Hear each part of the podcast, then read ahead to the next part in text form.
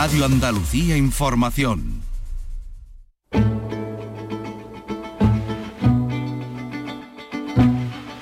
En RAI, Andalucía es cultura, con Vicky Román. Hola, muy buenas tardes. Retomamos nuestra cita vespertina con la cultura, pasadas ya todas las fiestas, empezando así el año con mucho que celebrar. Desde ese Congreso de la Lengua, que este 2023 va a reunir en Cádiz a 300 expertos en lengua española, hasta la conmemoración del año Picasso en Málaga. Un año en el que se conmemora también el centenario de la gran María Calas.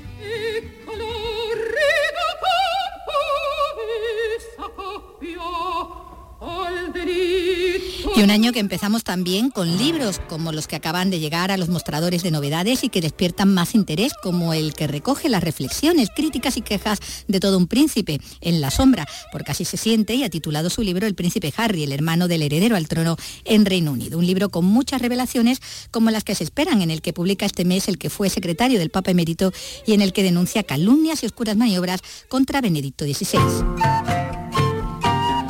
Pero si hay un libro que despierta interés en el terreno de la ficción, es la novela recién galardonada con el Premio Nadal, Nosotros, del finalista del Premio Planeta, Manuel Vilas, y que en unas semanas estará ya en las librerías. Es el, cumplimiento de un sueño y también el, nacimiento de, una responsabilidad de estar a la altura del honor que se me ha hecho Recordaremos el avance que sobre esa novela ha hecho ya el escritor y hablaremos también con otro autor andaluz de su más reciente publicación, el sevillano Salvador Navarro, que nos va a detallar lo que podemos encontrar en su novela Toda tu vida en mí, donde a partir de un accidente mortal con un joven marroquí como víctima, su abuela y la testigo van a iniciar una amistad contra todo pronóstico en la que la más joven, acomodada y en crisis matrimonial, empezará a sacar lo mejor de sí misma, implicada en la vida de los otros y decidir ayudar frente a las injusticias.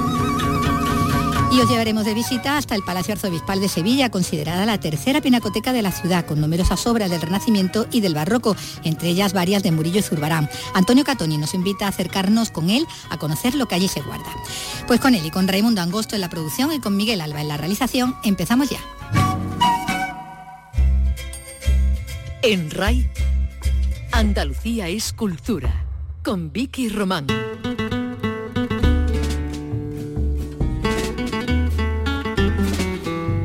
Este va a ser el año del Congreso de la Lengua Española en Cádiz, después de que el pasado 21 de diciembre las academias de la lengua decidieran reubicar en la tacita de plata el Congreso que se va a celebrar en Arequipa a causa de la inestabilidad política allí en Perú.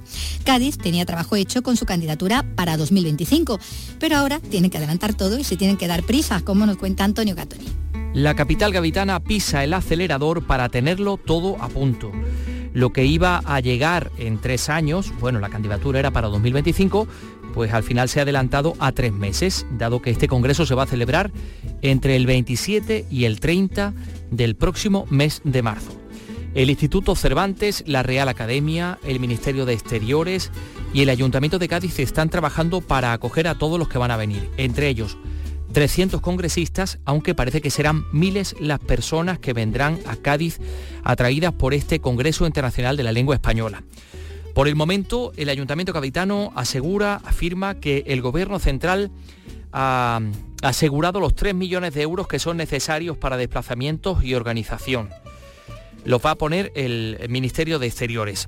Ya sabemos que se va a mantener el programa pensado, ideado para Arequipa. El lema era y es lengua española, mestizaje e interculturalidad, aunque también eh, se afirma desde el ayuntamiento que van a incorporarse contenidos relacionados con el protagonismo de Cádiz, eh, por ejemplo, eh, la cuna del lenguaje constitucional y el protagonismo también de Andalucía en el devenir de la lengua española. Además va a haber actividades ciudadanas en las que no va a faltar la alusión al carnaval. Esto es lo que ya sabemos, lo que sabemos por el momento de ese Congreso de la Lengua Española de Cádiz que, insistimos, va a coger la tacita de plata entre el 27 y el 30 de marzo.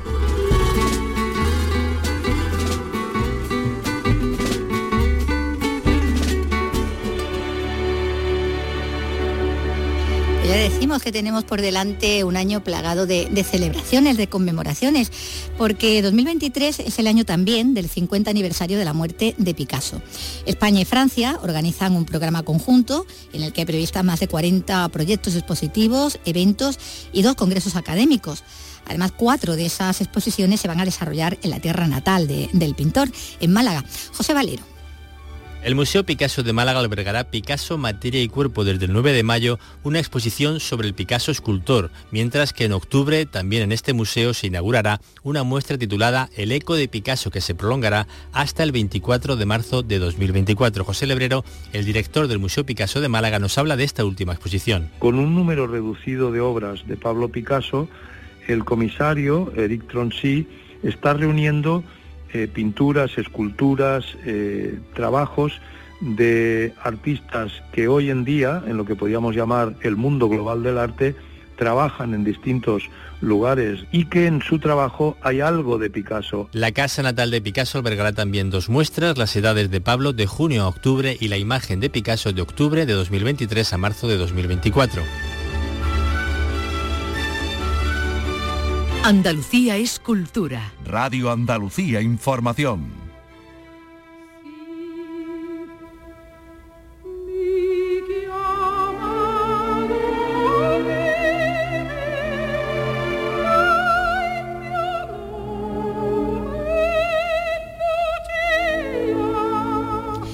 Como contábamos al principio, este año también se cumple un siglo del nacimiento de la legendaria soprano María Calas. Nacía en Nueva York, hija de dos inmigrantes griegos, el 2 de diciembre de 1923 y fallecía a los 53 años en París después de haber emocionado a todo el mundo con su interpretación, que según muchos bebía también de su tortuosa vida sentimental, como nos recuerda Antonio Catoni.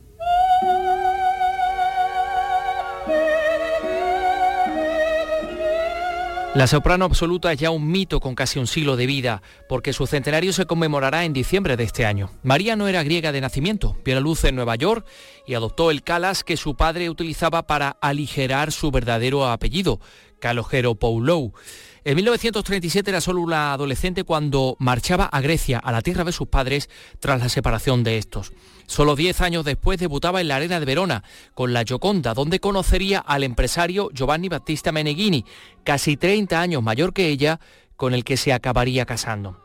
Fue en 1957 cuando se cruza en su camino el armador Aristóteles Onassis, con el que comenzaba su tortuoso romance que, según muchos estudiosos de su vida y obra, supondría el principio del fin de su carrera. Eso no se produciría hasta 1974, cuando ofrecerá en Japón su último concierto. Una vida profesional exitosa, nada que ver con la personal, como ella misma reconocía. He puesto a los hombres en un pedestal. Ah,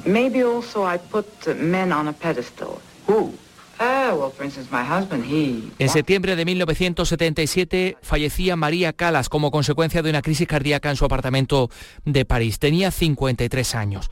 Calas, la divina, pero también la perfeccionista la solitaria, la que necesitaba la soledad.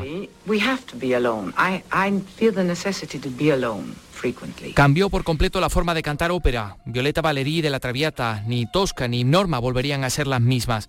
El mundo entero la va a recordar este año. Atenas inaugurará un museo dedicado a su memoria y teatros de todo el planeta acogerán recitales entre otros el Teatro Real de Madrid, en el que actuaba en noviembre del 73, o el Liceo de Barcelona, donde estuvo en 1953 aunque cualquiera podrá revivir la emoción de escucharla sin salir de casa gracias a las 22 óperas completas y 14 recitales que grabó en un estudio y que se reeditarán durante 2023.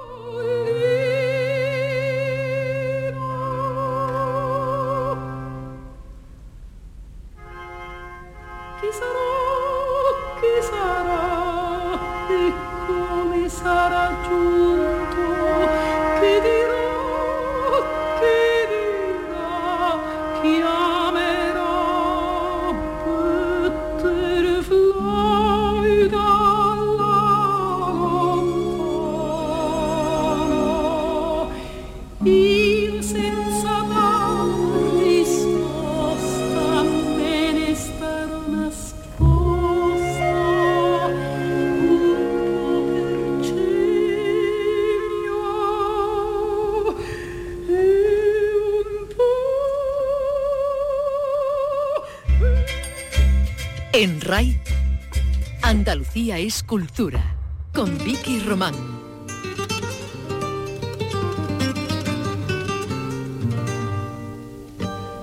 Atiéndeme, quiero decirte algo que quizá no espere, doloroso tal vez.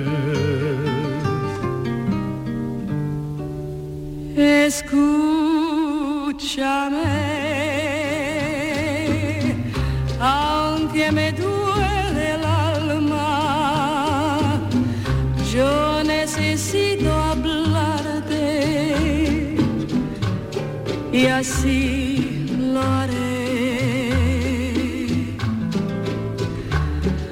Nosotros que fuimos tan sinceros que desde que nos vimos amándonos estamos.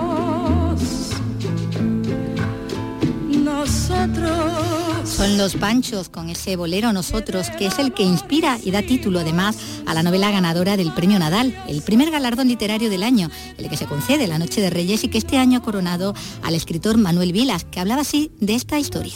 Es un bolero cubano del año 42 y que cuando yo lo escuchaba, todos lo habréis escuchado, de repente un día, una vez, eh, escuchándolo, dije, ¿quién, ¿quién demonios pueden ser, quién demonios pueden ser los protagonistas de esas melodramáticas, nostálgicas y extraordinariamente melancólicas historias de amor que se narran en los boleros?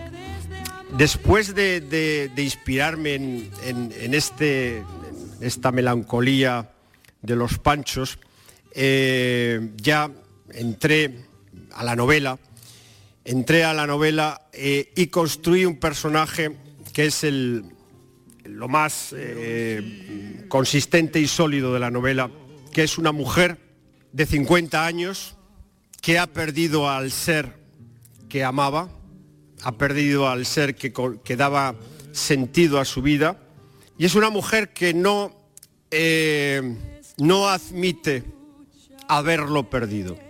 Es una mujer que emprende un desafío contra la naturaleza, contra el tiempo, contra la muerte, y quiere revivir a través de un ritual amoroso esa historia de amor que le dio sentido a su vida. Ese ritual amoroso que se narra en la novela es el eje vertebrador de todo el texto y, sobre el que recae el peso narrativo de la historia. Nosotros que del amor hicimos un sol maravilloso, romance tan divino. Una historia que, como decía el autor Manuel Vilas, gira sobre el paso de- del yo al nosotros, a través de la historia de esa mujer, una rebelde con causa, en palabras del autor. Nosotros va a llegar a las librerías el 1 de febrero, en Ediciones Destino.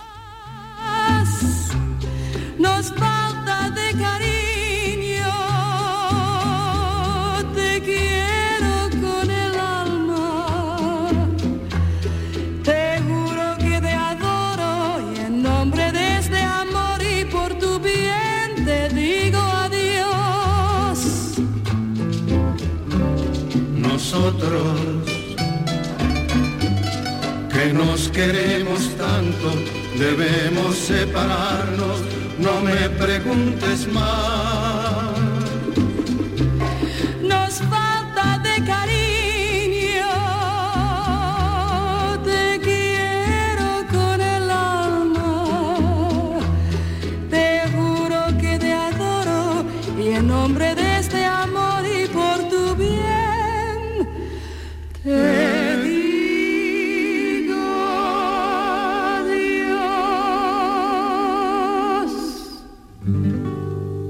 Poetas andaluces. Escucha el homenaje a la literatura de nuestra tierra. Siente el orgullo de ser andaluz descubriendo la obra de nuestros poetas con Rogelio Reyes Cano y Antonio García Barbeito. Poetas andaluces. Los lunes desde las 11 de la noche. Radio Andalucía Información.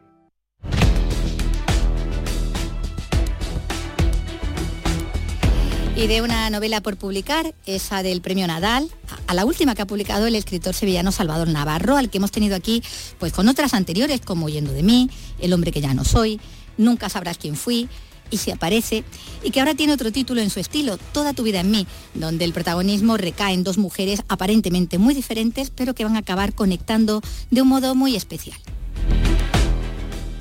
Hola Salvador, ¿qué tal? Muy buenas. Hola Vicky, encantado de volver a verte. Y nosotros de tenerte aquí con esta, con esta historia, donde el accidente mortal de, de, un joven marroquí pone en contacto, bueno, pues a una testigo del suceso, a una cincuentona acomodada en crisis matrimonial eh, con la abuela de la víctima, con una anciana atrapada eh, en una deuda. Ese es un poco para que entiendan. Qué bien resumido. Muy, muy resumido, porque aquí van a pasar muchísimas cosas como tú te encargas de hacer. Y aquí, como en todas tus novelas, bueno, ya vemos que juega muchísimo eh, el azar ¿no? Siguiendo sí. a ese gran referente tuyo, que Paul siempre Auster. lo nombramos aquí, ¿no?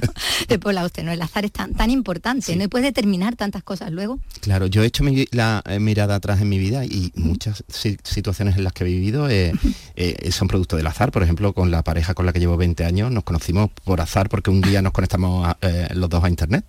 si no llegas en el momento. y, y, si no yo, lo no, pierdes. yo no vivía ya en Sevilla, yo estaba por aquí de, de vacaciones y, y afortunadamente me lo crucé. Eh, la importancia ¿no? de las la casualidades sí. ¿no? de, eh, en la vida de todo es cuestión de suerte puede ser mala o buena, que es lo que todo, a lo que Así todos es. aspiramos. Bueno, pero esta es tu obra, mmm, vamos, lo has dicho tú ya eh, en otras ocasiones, esta se puede considerar tu obra más social, ¿no? Sí, eh, sí, de hecho, mmm, eh, alguno, he tenido algún comentario en la red como criticando que ya me, me posiciono mucho. Sí. Y digo, bueno, es que me quiero posicionar. me eh, quiero mojar. me quiero mojar, sí. lo que me, más me preocuparía sería la indiferencia, ¿no? Y es cierto que sí, que no... Tengo la suerte de, mm, de colaborar con una ONG Uh -huh. que me abre mucho los ojos porque mi vida es muy acomodada y sí. yo pues, soy de salir de mi restaurante, mi cerveza, mi viaje sí. y entonces estoy un poco desconectado de la realidad de la calle, de, de la gente a las que desahucian, de la gente que -huh. duerme en la, en, en la calle de los inmigrantes que son los que te traen la comida a casa cuando te encaprichas con -huh. comer una hamburguesa y, y, no le miramos a los ojos, ¿no? No sabemos muy bien qué hay ahí detrás. Y -huh. entonces quería investigar por ahí. Bueno, eso lo vamos a ver que, hay, hay una, una inmersión ¿no? uh -huh. en todo esto que, que, estás contando y además decías antes ¿no? que te mojabas eh, a través de los personajes puede ser, ¿no? de lo que de lo que comentan, de cómo se hablan unos a otros de rancio, de podemita, sí. eh, pero siempre como con, mucha complicidad, sin sí. ninguna sin ninguna acritud, no, sí. no hay eh, nunca ninguna tensión en, en, ese aspecto, pero te decía que además que en algunos momentos tú te metes personalmente en la trama con tu nombre, Salvador, tomando la primera persona, con la tarea de escribir además la vida de, de ancianos, algo que sí es real, ¿no? Sí. Que, que, ocurrió así, no sé si ahí está el germen para esta novela o lo introduces luego. E es el germen, no sé qué sí. te parece a ti esa introducción mía. Sí, sí, está muy bien eso de, de aprovechar, ¿no? Que realmente sí. tú te es que realmente de yo era, sobre un hombre. Exacto, yo era un poco protagonista porque esta ONG me encargó de escribir la historia uh -huh. de vida de un de un eh, transexual, uh -huh. o sea, de un hombre que había sido un... un eh, eh, yo soy torpea con el tema de la transexualidad, pero ya él era, era mujer, uh -huh. se consideraba mujer. Pero era muy gracioso porque decía, estaba muriéndose, ¿no? Y me decía, Salva, es que, mm, como iba vestido de hombre, y yo le preguntaba, me dice, es que ser mujer es muy cansado. Entonces me he visto de hombre, que es más fácil. Sí, sí. Y así es como lo conociste, y ¿no? así es como lo conocí. Escribías a, partir, bueno, del cose contacto, ¿no? Cuando ya eran ancianos, ¿no? Y para Eso contar es. su historia, ¿no? Eso es. Uh -huh. Ellos cogen, eh, seleccionan cuatro o cinco octogenarios y cada año publican un libro de las historias de su vida. Uh -huh. Eso les da mucho ánimo porque tienen tantas cosas que contar. Claro, Entonces tú te sientas al lado uh -huh. y, y, tú le dejas hablar, le dejas hablar. Eh, mi pena es que este hombre se me murió antes de que yo pudiera avanzar en, en el relato. Bueno, pues como decía, aquí te encontramos tal cual eres, ¿no? Sí. Con, con, toda tu historia también vital, ¿no? Que también está ahí, algunas pinceladas, ¿no? Que se pueden ver. Y vemos, bueno, tu relación también con los lectores, por ejemplo, a través de las redes, ¿no? Donde, sí. donde eres muy activo y de hecho hay mucha, eh, mucho feedback, ¿no? Sí. Ahí en, en, las redes. La verdad es que sí, las redes para mí son una escuela de escritura total. Y uh -huh. de hecho mucha gente que escribe, amigos míos me dicen, Mm, envidio esa, ese mundo en el que te has metido porque eh, es cierto que me, me, provoca mucha disciplina, uh -huh. porque yo cada día publico un texto a las 5 de la tarde. Y entonces voy experimentando, voy experimentando textos más dialogados, textos más surrealistas. sí. Sí, sí. Y, y entonces voy recibiendo, yo lo publico a las 5 y a las 5 y 10 ya tengo comentarios, me gusta. claro, entonces yo ya sé si ha gustado o no ha gustado. Me, me sirve un montón. Y contesto a todos los que me dejan comentarios. entonces hay una complicidad muy grande con, con mis lectores. Bueno, el escenario es, es Sevilla, eh, es tu ciudad, que está tan presente en tu obra, aunque también seas muy internacional en muchos momentos, y está ahí, ¿no? Pues con su barrio, con sus bares, con su restaurante, tú lo decías antes, ¿no? Están ahí con sus nombres, con, con- con su carta casi también, con sus vinos. Así sus es, marcas. así es. Eh, mm, yo pod- mis novelas son se puede, pueden transcurrir en cualquier lugar. Eh, la, la sitúo en Sevilla porque es la ciudad que mejor conozco. Porque igual que mis personajes pueden tener cualquier profesión, cualquier casi edad, ¿no? Porque yo escribo sobre héroes anónimos, sobre gente de la calle. Eh, entonces la mejor forma es a- adaptarlo a, a mi entorno. Y de ahí que, que, como tú dices, aunque me gusta mucho viajar, tengo novelas en Nueva York, en Londres, en París, eh, incluso en Bogotá, ¿no? Pero esta quería situarla en Sevilla, que quería darle un toque intimista y no salir de la ciudad. Bueno, hay dos escapadas, ¿eh? Que nos vamos a Marruecos, nos Es vamos a Tetuán y a. Tánger, ¿no? Es verdad, sí, sí, sí. Eh, te- tenía muchas ganas porque yo soy un, un fan de Tánger. Soy un fan de Tánger porque yo trabajo en Renault y una de las principales fábricas a las que suministramos cajas de cambio está en Tánger. Entonces me lleva muchos años yendo, yo me lo paso muy bien y soy un gran admirador del pueblo marroquí por, por su humildad, por su cómo te cómo te cómo te tratan, ¿no?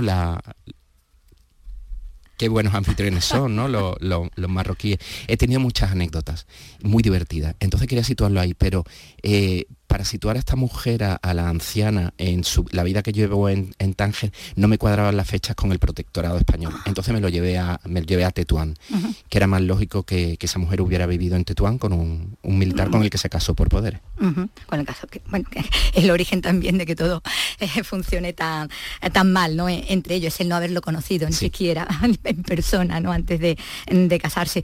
Bueno, decíamos que la historia se centra en, esa, en esas dos mujeres que vamos a ver unidas por el azar en forma de, de accidente, eh, porque de un lado está la testigo de- del suceso, que es Maru, que está en la cincuentena, muy alejada en ese momento del marido, también de uno de los hijos, también del mundo laboral y de la realidad social, ¿no? Como tú mismo te dices de ti mismo, ¿no? En- De hecho, ya ha empezado a trabajar tarde y además lo ha hecho para una amiga, ¿no? Unas circunstancias, bueno, que no son la- las habituales, ¿no? Que tu jefa sea tu amiga y te...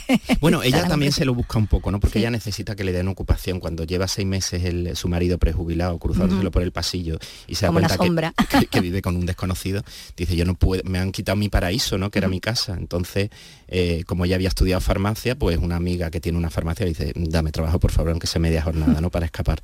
Y, y eso le da fuerza quizá para darse cuenta de que ella vale mucho. Eh, y el punto de ese accidente, el haberlo presenciado y que el chaval, eh, un inmigrante marroquí, que, se- que es el que eh, finalmente se mata, le pide ayuda para su abuela, ese reto para ella le da la vida. Dice, joder, soy útil. Bueno, con esa amiga farmacéutica del Opus, a la que le gusta Sí. tanto escandalizar, con su lenguaje y con, su, y con sus aventuras. Bueno, porque en esos últimos tiempos ella bueno, está pagando por, por sexo incluso, en el fondo queriendo sentirse viva, no, no abocada a, esa- a ese hogar del pensionista en el que parece que se va a convertir su, su casa. Está en esa crisis de, de la edad que viene acentuada además por, como dices, ¿no? por esa jubilación de- del marido que ha hecho que, que ese extraño lo tenga permanente en la casa, ¿no? y donde se vea, bueno, que eso es una realidad, lo que a muchas mujeres también le- les ha llegado a, a pasar, ¿no? Eh, frente a ella está esa otra mujer, Beatriz, la anciana abuela de- del motorista, abandonada en el momento en que la conoce, abandonada al duelo, dejándose incluso ir, morir, hasta que esta otra, la primera Maru, va al rescate, ¿no? Y es el momento en el que eh, también para, para ella, para mm, esta mm, burguesa descocada, como la, la llama una de, de las amigas, eh, ofrezca lo mejor de ella, ¿no? Saque lo mejor de ella, ¿no? Ese, A mí, a mí- yo disfruto mucho con la novela porque tiene un tono entrañable, ¿no? De cómo eh, era una proyección de lo que yo vi con la palomita San Gil, que se llamaba el, Sí, este- este esta persona de, de- de que- quien yo intenté escribir la historia. Entonces ese punto entrañable, ¿no? De em, la testarudez, el mal humor del- de la señora, de la anciana que se quiere morir, que le dice, pero que déjame en paz. Yo es que no sé cómo morir, cómo hacer para morirme, pero me quiero morir. que me Entonces, no, dejen. no vengas aquí a contar mi historia, a preguntarme, ni. Y poco a poco la va enredando, la va enredando, utilizando como argumento hay que ver qué le pasó a tu, a tu nieto. Vamos a descubrir, ¿es que fue un accidente de verdad o, o- algo realmente hubo raro. Bueno, conocer a esa otra mujer, ayudarla, va a sacar, como decimos, lo, lo mejor de ella, aunque va, va a conocer también a, a nuevos amigos, ¿no? A lo largo de, de esta aventura, y entre ellos están los protagonistas de tu novela anterior, a los Sí. que también has sacado a pasear por aquí, ¿no? Otro guiño, me- me- Sí. no lo sé, me- estoy creando mi propio universo literario y Sí. me, me apetece. Ya había hecho alguna, alguna cosilla así porque en la novela de Isia, parece que en la anterior, salía Pablo que venía de viviendo de otra, mí. Sí, sí. Eh, y son personajes bien construidos, la gente le, co- le coge cariño, yo también. Ah. Y como mis historias, como decía al principio, Transcurren en una ciudad que, y se pueden donde todo el mundo se adaptar, encuentra. exacto, a cualquier persona, pues yo ya mis personajes que los tengo bien elaborados, digo, mm, aquí me viene bien alguien muy muy eh, divertida y, y sin y sin escrúpulos, pues meto a Reyes. Reyes, sí, la peluquera. Eh, la peluquera de, de Se aparece. Eh, Bueno, y sí, me estoy, me, me- me divierto con eso, ¿no? Con coger personajes secundarios que ya he cogido en, en otras ocasiones para otras novelas.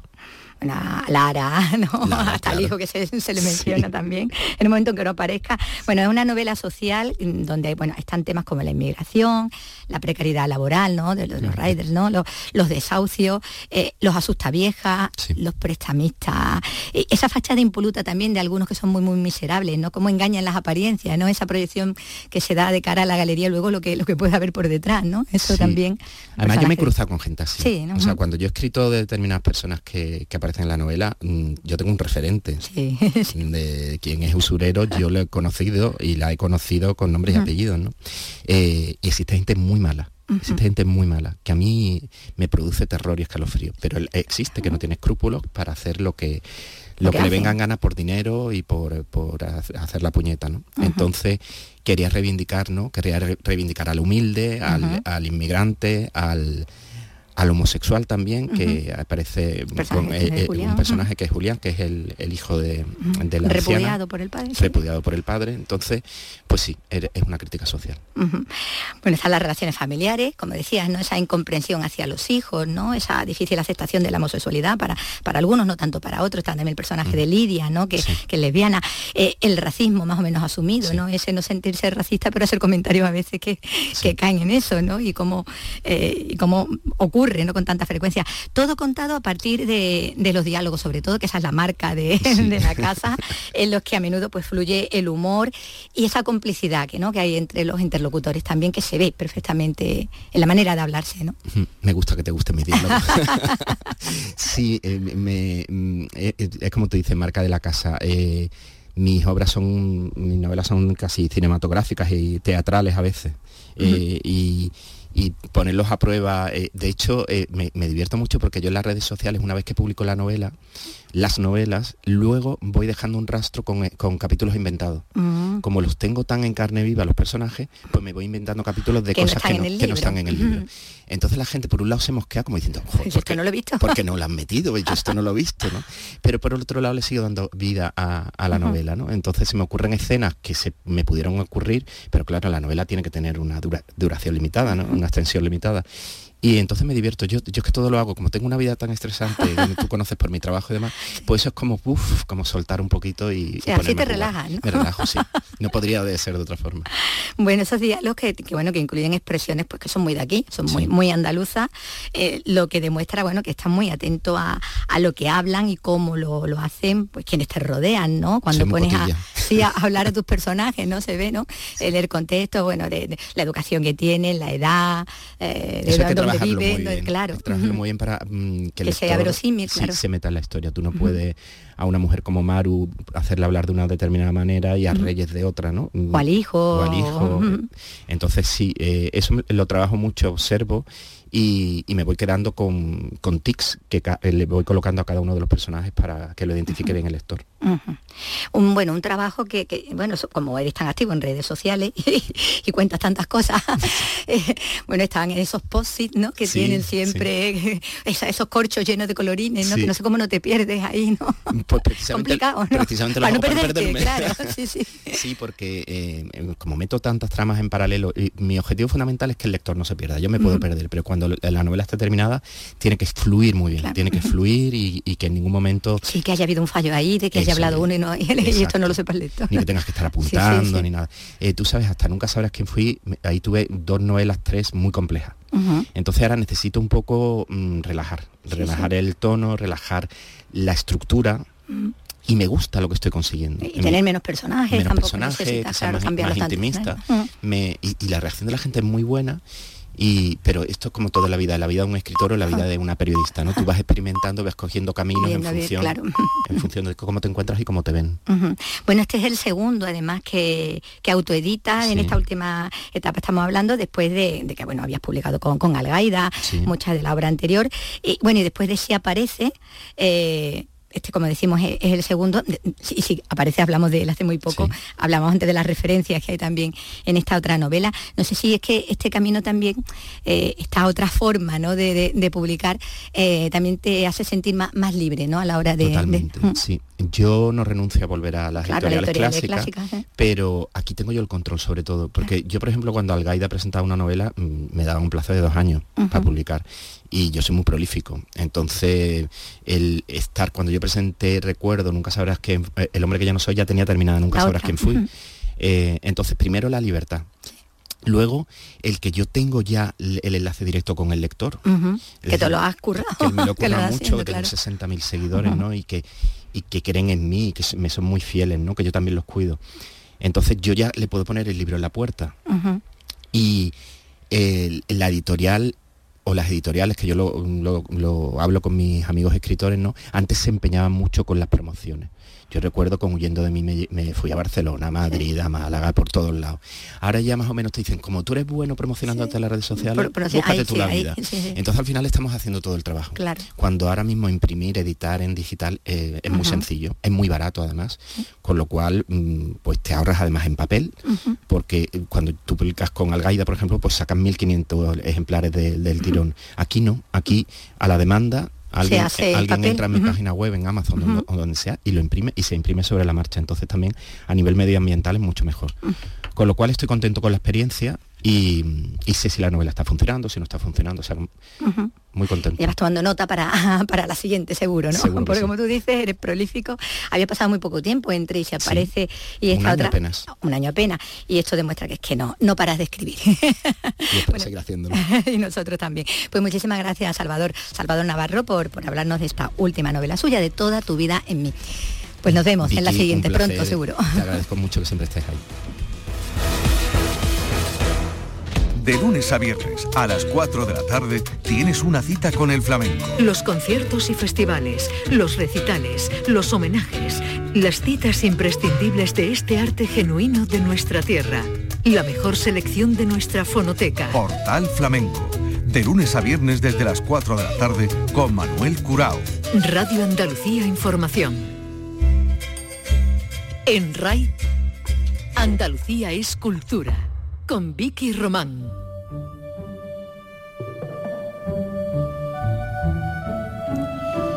El Centro de Creación Contemporánea de Andalucía, el C3A, tiene ya fecha y temática de la próxima exposición, fruto del acuerdo de colaboración con la Thyssen-Bornemisza Art Contemporáneo. Eh, Ana López nos cuenta de qué va esta exposición. ¿Qué tal? Muy buenas tardes. Pues será la segunda exposición que llega a Córdoba de la prestigiosa fundación. Se titulará Remedios y girará sobre los cuidados que tanto hemos necesitado en esta pandemia. Se inaugura el próximo 20 de abril, estará abierta hasta el 31 de marzo de 2024, como ha confirmado a Canal Sur Radio el director del C3A, Juan Antonio Álvarez Reyes. el cuidado de los demás, el cuidado del planeta, el cuidado de, de- de- de todas aquellas cosas que son import- realmente importantes en la vida y, en de las que se ocupa también el arte contemporáneo y concretamente muchos de los proyectos que ha adquirido Francesca Thyssen Bornemisza, muchas de las obras de arte, pero también muchas de las comisiones, de las obras que ella financia para producirlas. ¿no? Y en ese sentido va a ser una exposición que, que yo creo que también va a sorprender al público El Centro de Creación Contemporánea de Andalucía, el C3A, de la Consejería de Turismo, Cultura y Deporte, ha recibido un importante impulso gracias a este acuerdo con la Fundación Thyssen-Bornemisza de Arte Contemporáneo. De hecho, en 2022 recibió casi 50.000 visitas, es un 100% más que el año anterior, pero también tres veces más que en 2019. está viniendo al C3A eh, muchos actores del arte contemporáneo, coleccionistas internacionales, eh, amantes del arte eh, contemporáneo que de otra manera pues seguramente no, no conocerían el CETESA ni conocerían la ciudad de Córdoba. Están muy satisfechos de, lo alcanzado. Vamos a por más, ¿no? Porque tenemos dos años por el momento eh, por delante. Además, durante el 2023 está previsto que concluya la dotación de la caja negra del centro. Será un nuevo espacio cultural para eventos y espectáculos experimentales que se está ejecutando con fondos europeos y una inversión de 1,6 millones de euros.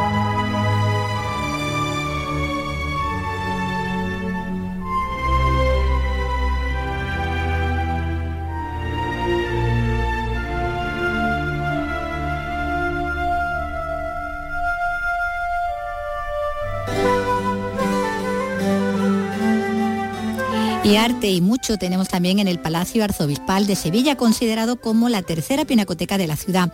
Cuenta con numerosas obras del Renacimiento y del Barroco, entre ellas varias de Murillo y de Zurbarán.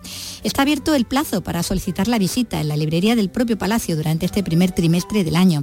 Y Antonio Catoni ha tenido la suerte de conocer sus tesoros y nos lo cuenta en este reportaje que ha realizado.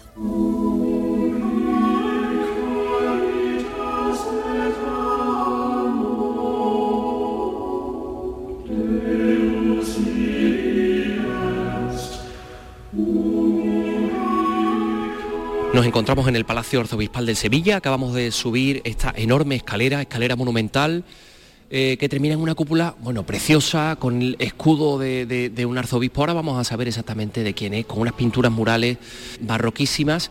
Estamos hablando de un edificio que ya de por sí, propiamente el edificio es muy interesante, pero además acoge la que podría ser la tercera pinacoteca de la ciudad de Sevilla. Y bueno, tenemos la suerte de, de estar con Antonio Rodríguez Babío, que es el delegado diocesano de Patrimonio y que, bueno, pues ha accedido a acompañarnos en esta visita. Antonio, ¿qué tal? ¿Cómo estás? ¿Qué hay? Buenas. Me gustaría en principio que nos hablaras de este edificio que en origen era una serie de casas, una manzana de, de casas de la Sevilla Almohade, que Fernando III le da a don Remondo, al primer arzobispo después de la, de la conquista. ¿no? Así es, en 1251, pues eh, eh, Fernando III cede estas casas al arzobispo para que de alguna manera pues instale aquí su sede y, bueno, poco a poco pues esas casas pues irán anexionando con otras casas ah, y bueno, haciéndose cada vez un poco más grande hasta finales del 16 en, que, en el que Bermondo Resta pues se encargará de articular un poquito el espacio y dar unidad a todos esos mm, espacios que había, eh, sobre todo con la construcción de los dos patios por los que hemos entrado que articulan todo el espacio y, y después ya bueno pues seguirán las remodelaciones y, y las intervenciones pues durante todo el 17 y el 18 también. Bueno, pues estamos entrando en una de las salas. Bueno, lo primero que llama la atención es esto que es una litera, ¿no? Yo creo que es una Sí, especie de silla. palanquín, es una especie de Palanquín. silla para donde se trasladaba el arzobispo cuando tenía que llevar la comunión, por eso está tan decorada, no era para sa- salir así, sino para cuando llevaba el Santísimo, ¿no? A, a dar algún viático o alguna comunión. Para que se hagan una idea, parece una cabina de teléfonos de Londres, una, una cosa así, un poquito... Con unos varales para con coger, unas andas. Por unos- Una- eso es. Efectivamente, ¿no? Donde vemos aquí la figura de la fe que está representada. Nos asomamos dentro. Esto se puede abrir, Antonio, ¿eh? Sí, lo que pasa es que... Uy, uy, uy, qué bonito. Fíjate, todo forrado de damasco de color dorado. Efectivamente, y ahí está. Bueno, es, es curiosísimo. Un poco que es como la, la bienvenida a, a toda esta zona noble del palacio, pues eh, de alguna manera nos da la bienvenida a algunos de los personajes más importantes de la archidiócesis de Sevilla, ¿no? Por esta sala, que es la sala de bienvenida, vamos a desembocar en la siguiente, que cuál es, Antonio. Pues es la que más llama la atención, porque es, la que... Tiene aquí todas las llaves. Sí. A ver, aquí. ahí la llave. A ver si damos con la clave. Eso es. Ahí está. Mm. Uf, qué impresión. ¿Cómo se llama esta sala? Bueno, eso se le llama el salón principal, ¿no? Como vemos, eh, llama la atención sobre todo su techo, a la veneciana. Esto quiere decir que no están los frescos pintados en el techo, sino que son lienzos o tablas puestas eh, directamente en el, en el techo. Es un, un complejo programa iconográfico muy curioso sobre el buen y el mal gobierno del obispo. Esto es la serie del obispo y entonces se le presenta con escenas del Antiguo Testamento, contrapuestas a otras escenas del Nuevo Testamento. Y esto está todo el conjunto eh, atribuido a Girolamo Lucenti da Correggio, que es un pintor i- italiano que viene a Sevilla con el obispo auxiliar del momento Bueno, es, que es tremendo. Yo no sé qué, qué longitud puede tener este salón, mm, pero estamos hablando de por lo menos 20, 20, 20 metros quizá. o y después más, fíjate ¿no? pues todos los detalles Salón que tiene rectangular. la- la- no solo la- las escenas que presenta sino todos los pájaros y todos los, los detalles que tiene ¿eh? ahora hay un estudio alegóricos. de, de Enrique Valdivieso muy interesante sobre cada pájaro qué significa qué significa qué simboliza porque bueno esto podríamos estar aquí hablando todo- toda la mañana de, de- de este complejo Bueno, no solo pájaros, sino frutas, flores, en fin. muy interesante. Después, bueno, aquí quizás lo más importante son los cuatro zurbaranes que tenemos aquí, estos cuatro santos, San Francisco de Asís, Santo Domingo de Guzmán, eh, tenemos San Pedro Mártir y San Bruno, son cuatro santos que se han restaurado recientemente y aparece sobre todo, bueno, eh, el San Pedro Mártir es el de, el de más calidad eh, entre los cuatro. Vamos a acercarnos. Sí, de mientras te voy contando. Aquí tenemos una serie del Antiguo Testamento muy curiosa de Juan de Zamora, que como Toda esta, toda esta serie que te, eh, eh, te refieres a un friso que hay, bueno, que queda justo encima de las ventanas, o de los balcones, mejor dicho, que son muy altos, 2, 3, 4, 5, 6, 7, 8, 9, son 10, ¿no? No, y todo esto. 10 balcones y, y- y justo encima eh, es una serie del Antiguo Testamento enorme. Mira, aquí por ejemplo tenemos el Arca de Noé. La construcción del Arca de Noé, por ejemplo, ahí tenemos a Adán y Eva, fin, un montón de... Pero ves que Juan de Zamora eh, casi que el, el- el episodio, la escena eh, del Antiguo Testamento es como, como un pretexto para hacer un gran paisaje. ¿no? Aquí tenemos dos cuadros también que hemos puesto aquí, muy curiosos, son dos santos cartujos, que son obras, estas dos pinturas de Duque Cornejo. De Duque Cornejo conocemos muchísima obra de escultórica, muchísima retablística. Pero pintor no sabía yo. Pintor, pintura se conserva poco y tenemos aquí estos dos, estos dos santos cartujos que son de, de Duque Cornejo. Y bueno, muy curioso. Y hemos atravesado todo el salón aquí hablando y hemos llegado hasta el cuadro de San Pedro Mártir, como decíamos, estos cuatro zurbaranes que hay, que la verdad es que, eh, mm, déjame que te dé la razón, porque la verdad es que es uno de los más, de los más brillantes de su producción, no solo por el trabajo de la de las telas que están conocidos en, en Zurbarán, ¿no? Ese, esa tela blanca de un santo dominico que parece que está almidonada, ¿no? y vemos que está bueno pues en pleno en pleno martirio atravesado por una espada y también un, un hacha que le parte la- el cráneo y él está escribiendo ahí en una piedra verdad Sí, creo, es su profesión de fe. escribiendo con su propia sangre Su propia sangre, sí. Como ves, el, el cielo, en este caso, está mejor conservado, es más claro, ¿no? Más, de unos colores más vivos que los otros tres, porque este eh, cuadro fueron utilizados pigmentos de más calidad. Eh, esta es la sala del trono Eso es, esto es el Salón del Trono, como, como se ve, ¿no? Eh, presidido por, por el- por este trono, ¿no? Sí, que es un poco el símbolo, gótico. un poco el símbolo de- del gobierno, ¿no? De, de- de la autoridad de- del arzobispo, con el escudo de, de don José Ángel, nuestro arzobispo actual. esta fue la sala donde estuvo la capilla ardiente del cardenal amigo sí, hace correcto. unos meses. En esta misma sala que está absolutamente tapizada de terciopelo rojo, unos cortinajes muy, muy generosos también de, de- de terciopelo rojo y, y eso tiene mucho que ver también con el sonido, porque el sonido suena aquí un poquito más amortiguado. y, y aquí tenemos, es una, es una inmaculada realmente interesante, no sé si estamos hablando de Pacheco. Exactamente, sí, es una de las Suegro de Velázquez. Eso es, una de las mejores obras del palacio, una inmaculada de Pacheco. Eh, bueno, pues que preside este, este lugar tan importante, está la Inmaculada, ¿no? Tan importante también en la historia de la diócesis.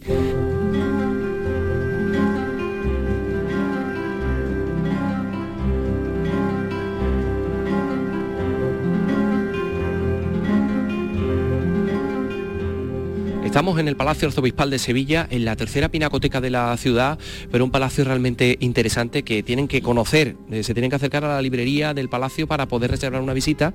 Eh, ya está abierto el plazo para reservarla, la de los próximos meses. Así que vamos a continuar por otro, por otro lado. Vamos a ver un, un espacio también muy interesante, eh, que es un- una sala donde están eh, todos los retratos de, de todos los prelados que ha habido, Ajá. todos los arzobispos que ha habido en Sevilla. ¿no? Y esta Inmaculada, que es la obra documentada más antigua que, que está en el Palacio, de 1589, de Cristóbal Gómez. Sí, bueno, eh, hace contraste con la que acabamos de ver de, de Pacheco. Nos acercamos hasta el fondo, que aquí hay una pequeña, una pequeña chimenea aquí. Las chimeneas no se, no se utilizan ya, ¿no? No, no, no Eso tiene un ya. mantenimiento también importante. Mm. Y son, como ves, piezas también patrimoniales. Aquí está Luis de Borbón, por ejemplo, eh, Todo. arzobispo, el, Niño carde- de Guevara, niño de Guevara, este es muy importante, muy famoso para los, para los cofrades. porque es el que ordena que todas las cofradías hagan estación de penitencia a la catedral, o sea que también un poco conforma la Semana Santa de Sevilla. Eso es, sí, sí, ahora con todo el follón que hay, bueno, pues habría que invocar a, a Niño de Guevara. Bueno, estamos entrando ahora. Hola. en el comedor. No hay nadie, no hay es, nadie el, ahora mismo. es el comedor del Palacio Arzobispal. Se ha montado también para las visitas, pues, está la mesa, ¿no? Con la vajilla de la cartuja y preparado, esto le llama la atención mucho a la gente, ¿no? La verdad es que es preciosa una vajilla que está marcada con, con el sello de un cardenal, con el Sí, pero estamos todavía escudo. buscando porque no encontramos... No sabemos exactamente qué cardenal es el que lo encarga, pero es en blanco, con el filo azul y ese escudo con mucho, eh, digamos, una forma como de casetones en el centro, evidentemente con el capelo cardenalicio y, y bueno, si le damos la vuelta al plato seguramente encontraremos el sello de la El cartuja. sello de la ¿no? cartuja, sí, algunos lo tienen, a ver si usted lo tiene. Mira, sí, la Sí, cartuja. Finman, Sevilla, la cartuja. Pasar a las estancias que se llaman del nuncio, porque bueno, cuando venía el nuncio era donde se alojaba. Bueno, donde se aloja también ahora. Esto es, mira, ahí tenemos un- una reliquia importante porque esta es la sede que usó San Juan Pablo II en, en las dos visitas a Sevilla. ¿eh? Y la sala contigua, Esto es una, una cortina, esto es un oratorio, pero es un oratorio barroquísimo, con unas yeserías que nos recuerdan a Santa María la Blanca. Exactamente, están hechas, realizadas por los mismos, por los hermanos Borja, que son los que trabajan en Santa María Blanca, la, bueno, la calidad y la belleza, ¿no? Y también presidió este oratorio pequeño por una de las mejores obras, bueno, para mi gusto, ¿no? Eh, esta Virgen con el Niño de Alejo Fernández. Alejo Fernández, este eh, pintor alemán que vendrá a Sevilla con su hermano Jorge para trabajar en el gran retablo mayor de la catedral. Y, bueno, tenemos esta, esta obra que apareció la firma cuando se restauró en- a finales del, años 2000, o por ahí se restauró la obra y apareció su firma. Bueno, pues Y luce magnífica. Ahí está la Virgen con el niño. El niño tiene como un, un, eh, unos textos sagrados, seguramente un libro. Siempre que aparece Evangelio. hacen alusión sobre todo a las profecías del Antiguo Testamento que hablan de la venida del Mesías, ¿no? Y, y las profecías de Isaías que hablan de, también de, la, de profetizar la, la pasión de Jesús, etcétera. Entonces como, como el niño está bueno viendo ya esa, que él es el cumplimiento de esas profecías, ¿no? De esa de todo lo Está un poco carecontecido, yo creo. Claro, pues estaba viendo un poco ya lo que, lo que le espera. Le cuenta que se le viene encima. Y aquí está la firma, Alejo mm, Fernández. De acróstico. Sí.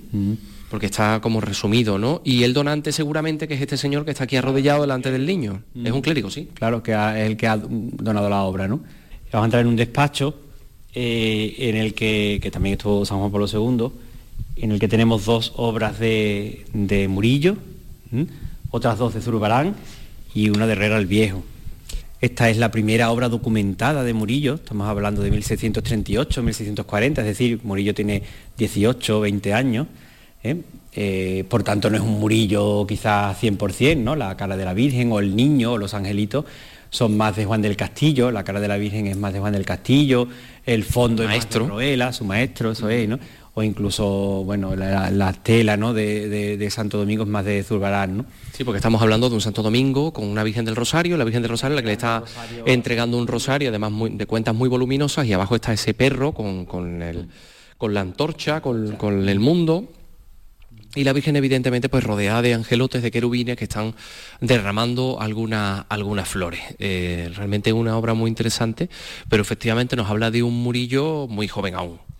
Pero sí, nos damos la vuelta, encontramos este cuadro que viene del antiguo convento de San Francisco, donde salieron todos los franciscanos que fueron a América, ¿no? Sí, era bueno, uno de los conventos más grandes de Europa, ¿no? Y eh, tenía grandes obras de Murillo, entre ellas la colosal, la que está en, la- en el Museo de Bellas Artes, esa viene de ahí. Y esta también es una, ya es una inmaculada 100% murillesca, ¿no? Es Fray Juan de Quirós, ¿no? Que esto es un fraile franciscano, eh, natural de Osuna, del Loreto, que estaba en el Loreto, que escribe, estamos en el momento este de la diativa inmaculista, escribe una obra, Glorias de María, que es la que aparece en, esta pintura, y eh, la Virgen está como saliendo de los libros, ¿no? O sea, lo que está escribiendo Juan de Quirós, Fray Juan de Quirós se está haciendo realidad, ¿no? A nuestros ojos, con la Virgen Inmaculada, eh, con, ese, con ese manto, con ese azul tan bonito, tan precioso, rodeado de los ángeles también con, la, con las letanías, ¿no? Muy curioso el angelito que se está mirando Sí, en el espejo. Es verdad, y uno que se está mirando a, a un espejo y, y aparece la cara del... No vemos la cara directamente, sino que vemos la cara reflejada en, en el espejo. Y todo esto además está incluido en una arquitectura fingida eh, que está rodeada con dos... eh, dos eh, no son ángeles, ¿no? Son dos pequeños niños que están sosteniendo escudos con, bueno, hay guirnaldas, hay frutos y, y- y tenemos que decir que es un cuadro que, en el que está dibujando un semicírculo, es decir, esta obra estaba colgada Estaba en un lugar en el que estaba condicionada por la arquitectura. Claro, estaba puesta sobre la puerta de una capilla, sobre una reja, ¿no? Entonces ese semicírculo eh, sería la, la puerta de la capilla, ¿no? Pero es que si nos damos la vuelta aquí estamos en, viendo Zurbarán. Zurbarán, otras dos obras de Zurbarán, esta es sin duda la mejor que tenemos en el Palacio, estudiada también por algunos eh, investigadores internacionales de Zurbarán que han venido a conocerla, es San Pedro arrodillado ante el Cristo atado a la columna, eh, fíjate, bueno, sobresale el, estudio de los paños, ¿no? del San Pedro, ¿no? Como cae el manto, como el claroscuro de, de la túnica, también la, la anatomía del Cristo, ¿no? es un cuadro, esta iconografía se difundirá mucho en este momento tras el Concilio de Trento para bueno eh, para, para, propagar también el sacramento de la penitencia, de la confesión. Claro, el, mensaje es el arrepentimiento, claro, el arrepentimiento de San Pedro. El Señor siempre, siempre perdona, ¿no? Y para acercarnos, a ver si encontramos aquí la firma, no, no creo que esté, pero vamos, desde luego el estilo es propiamente zurbaranesco, inconfundiblemente de Zurbarán, pero... La calidad también de la obra, pues hace pensar que sea de obra de Zurbarán, evidentemente. Bueno, se queda uno sin palabras viendo ese manto, la túnica de San Pedro y el paño de pureza del Cristo con el estudio, el estudio de la anatomía muy, muy difuminado, ¿no? Con una luz que, que parece que se va derramando, ¿no? Por el cuerpo de, del Cristo.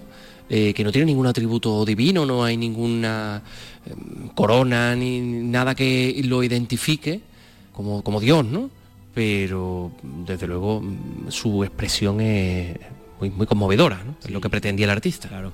Bueno, pues aquí eh, terminamos esta visita al Palacio Arzobispal. Hay muchas otras cosas, pero claro, de todo no, podemos hablar en este, en este espacio. Así que lo que vamos a hacer es invitarles a que vengan aquí, a que lo conozcan, a que lo disfruten y a que lo comenten y a que lo digan a los demás, porque ya se ha abierto el plazo para visitarlo en los próximos meses. Antonio Rodríguez Babío, muchísimas gracias por estar con nosotros. gracias a vosotros siempre.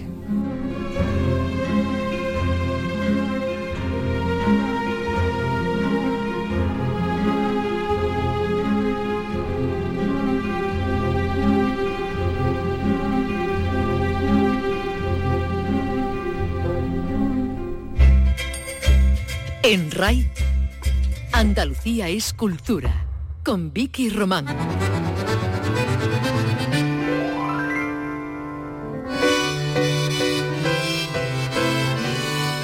Y hablamos ahora de la edición número 35 del Festival Internacional de Tango de Granada, que se va a celebrar del 14 al 19 de marzo de este año en el Teatro Isabel la Católica. Nos lo adelanta ya Jesús Reina. La soledad también tiene historia, ese es el lema de esta edición que recupera un amplio formato y que pretende por una parte ofrecer conciertos con los mejores músicos, cantantes y bailarines y por otra difundir un estilo que supera su origen argentino y se fusiona lo mismo con un coro de cámara granadino que con una compañía venezolana o unos bailarines suecos y otros sicilianos. Tato Révora, fundador y director del festival, ha anunciado que se ha realizado un reportaje sobre la edición del año pasado, pero que ya tienen el proyecto de convertirlo en un documental para promocionar Granada y su festival. Ahí se va a presentar una película que empezamos queriendo hacer simplemente un pequeño registro, sobre todo por la presencia cuando estuvo, eh, que fue realmente un lujo, Héctor Alterio, cerrando el festival que se dedicó a Piazzolla. Y como una bola de nieve, este proyecto fue creciendo y va, eh, nuestra intención es terminar de hacer un gran documental a partir del tango como género urbano y por eso es universal. El festival se inaugura en el auditorio de la Caja Rural con un homenaje a Osvaldo Jiménez, el que estamos escuchando. Destaca la presencia en Granada para varios espectáculos de los campeones del mundo de 2022 los bailarines Constanza Vieito y Ricardo Astrada. Los seis espectáculos principales serán en el Teatro Isabel la Católica, pero no olvidamos una gala en La Chumbera y otras dos para universitarios en el espacio del quinto centenario, en la antigua Facultad de Medicina. Hay que unir a todo ello clase de baile en el Palacio de Quintalegre, baile popular en la Plaza del Carmen, fiesta de trasnoche en el Hotel Mafia Real de la Alhambra y se recuperan también cuatro galas divulgativas en otros tantos pueblos de la provincia. La ciudad nos miraba con su mejor sonrisa, con tu mejor misterio, desde aquella pensión.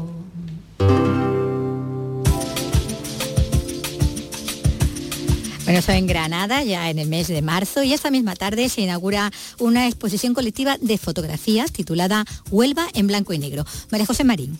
En la muestra participan una treintena de fotógrafos onubenses, cada uno con una de sus obras en la que se recoge su visión particular de la ciudad de Huelva. Todos los autores que colaboran en esta exposición forman parte de la Asociación Huelva y sus fotógrafos. Su presidente, José Luis Arizmendi, resume así el espíritu de la iniciativa. Pueden ver sus calles, sus monumentos, su zona comercial, Huelva desde las alturas, una Huelva que pasea en blanco y negro desde sus míticos cabezos al santuario de la cinta, en la plaza de las monjas, el muelle del Tinto, su paseo de la ría, una visión diferente con la mirada de 30 fotógrafos de la asociación que hacen que retrocedamos en el tiempo como si estuviéramos en el siglo XVIII. La Asociación Huelva y sus fotógrafos nació en 2011 y desarrolla desde entonces cursos y exposiciones como esta muestra que se podrá visitar en la capital onubense, en la sala Río Tinto de la Casa Colón y que se inaugura a las 6 de esta tarde.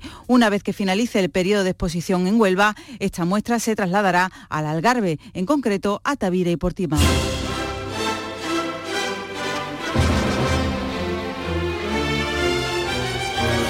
Decíamos al principio que estos días salen a la venta dos libros que han generado mucha expectación. Mañana mismo sale a la luz en Gran Bretaña el libro del príncipe Harry en la sombra, pero por error el día 5 se vendió aquí en España en una librería de Barcelona. También el diario The Guardian ha publicado ya varios extractos de la obra que no deja en buen lugar a la familia real inglesa. Cuenta, entre otras cosas, una pelea con su hermano, el príncipe William, y reconoce Harry también que ninguno de los dos querían que su padre se casara con Camila. Tiene los detalles Beatriz Galeano. Nuevo capítulo en la larga historia de declaraciones de los miembros de la familia real inglesa. Al documental grabado al príncipe Harry y su mujer se suma ahora su libro de memorias. El príncipe Guillermo golpea a Harry, dice The Guardian, y reproduce este informativo de la BBC. Asegura que su hermano lo golpeó, lo agarró por el cuello y lo tiró al suelo. También tachó a Meghan de difícil, grosera y desagradable. ¿Qué más cuenta el libro? Pues de lo que ha salido hasta ahora, que les preocupaba que su padre se casara con Camila, algo de lo que hablaba hace solo unos días en una entrevista televisiva el propio Harry. Es peligrosa. ¿Por qué es peligrosa? le pregunta el periodista.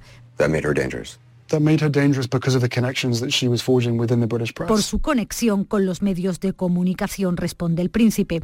En el libro revela también el número de combatientes talibanes que cree haber matado mientras servía en Afganistán y reconoce haber tomado drogas en su adolescencia. La biografía sale mañana en Gran Bretaña, pero periodistas de distintos medios han podido comprar el libro en España ya que por error se ha vendido en varias librerías. Desde la aparición de Harry Potter no se había publicado un libro en Gran Bretaña con tanta expectación.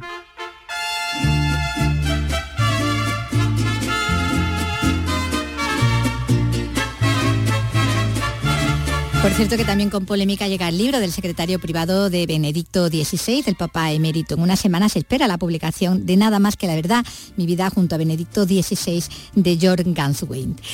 Y nos vamos a despedir con, con, música, como siempre, dedicando estos últimos minutos a la cantante, la cantautora Joan Baez, porque hoy venía al mundo hace justo 82 años, bajo el cielo de Nueva York, esta, esta cantante, compositora y activista cuya música folk incluía a menudo canciones protesta o de justicia social. Se caracterizaba pues, por esa voz potente, aguda, próxima a la de una soprano, hoy que hablábamos precisamente de la celebración este año del centenario del nacimiento de la, soprano María Calas. Eh, Joan Baez fue una de las mayores figuras de la canción protesta surgida en los años 60 al calor de la guerra de Vietnam.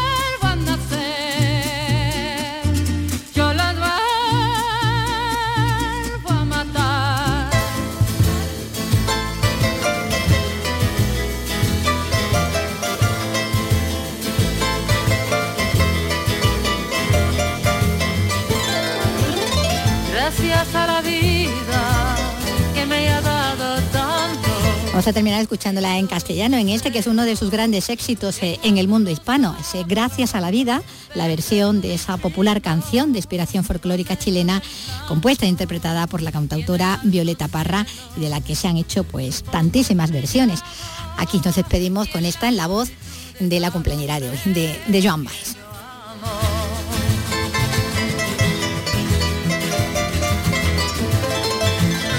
Gracias a la vida que me ha dado tanto, me ha dado el sonido y el abecedario. Y así les decimos adiós, hasta mañana. Que pienso y declaro, madre, amigo, hermano, y luz alumbrando la ruta del alma del que estoy